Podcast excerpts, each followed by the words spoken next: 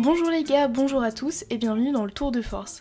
À la une des actualités de ce Tour de Force, c'est l'augmentation des minima France en force athlétique.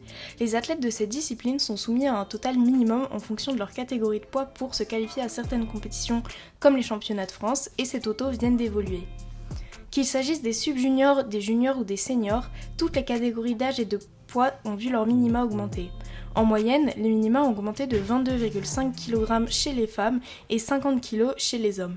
L'augmentation des minima la plus importante concerne d'ailleurs les sub-juniors hommes, avec une hausse de 80 kg en moyenne sur leur totaux, contre seulement 22,5 kg chez les athlètes féminines sub-juniors mais les moyennes des minima chez les hommes et les femmes seniors ont tous deux augmenté de précisément 32,5 kg. Il est important de souligner que la répartition en fonction des catégories de poids de corps n'est pas uniforme. Par exemple, les minima seniors hommes en moins de 57 kg augmentent de 40 kg, alors que les minima seniors hommes des moins de 105 kg augmentent eux de seulement 25 kg. Ces augmentations vont diminuer le nombre de qualifiés au championnat de France en les rendant moins accessibles et donc réservés aux athlètes les plus compétitifs. Ces modifications sont encourageantes pour la discipline car cela signifie finalement que le niveau des athlètes ne fait qu'augmenter au fil des années. Par ailleurs, Hugo Owana a fait une vidéo très complète sur sa chaîne YouTube qui concerne ces évolutions et il a aussi publié un tableur recensant toutes les augmentations en fonction des catégories de poids et d'âge. Deuxième actu, Jimmy Kolb, un athlète américain, a récemment battu le record du monde absolu au bench en effectuant une barre à 635 kg. C'est la plus grosse barre jamais réalisée dans ce mouvement et il l'a réalisée au début du mois d'août lors d'une compétition de powerlifting équipée. Troisième actu, Fitness Park a modifié les tarifs de ses abonnements. En effet, désormais, l'abonnement le moins cher de l'enseigne vous coûtera 30 euros par 4 semaines contre 30 euros par mois auparavant. Ce changement peut vous sembler anodin, mais à l'année, votre abonnement vous coûtera une quarantaine d'euros en plus.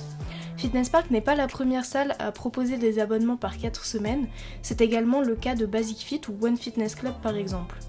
D'ailleurs, on peut dire que l'entreprise a été assez discrète sur ce changement et on n'a notamment pas pu voir de posts annonçant cela sur ses réseaux sociaux.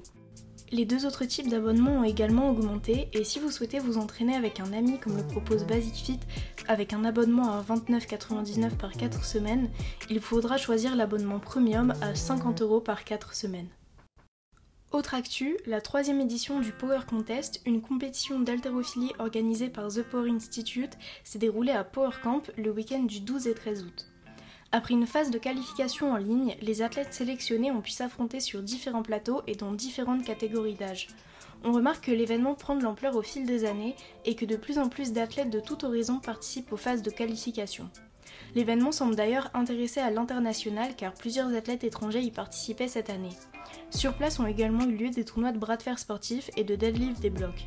C'est un plaisir de voir un événement qui met à l'honneur les sports de force se populariser et créer de l'engouement autour de l'haltérophilie.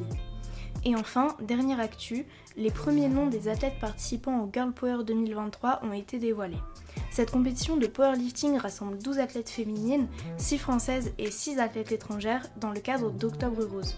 En effet, une partie des bénéfices de la compétition sont reversés à la recherche et la lutte contre le cancer du sein. Elle se déroulera le 22 octobre à ce nom et on y retrouvera notamment Jade Jacob, Bobby Butters, Noémie Alabert ou encore Clara Perrault. C'est tout pour ce tour de force, merci beaucoup de m'avoir suivi, à très vite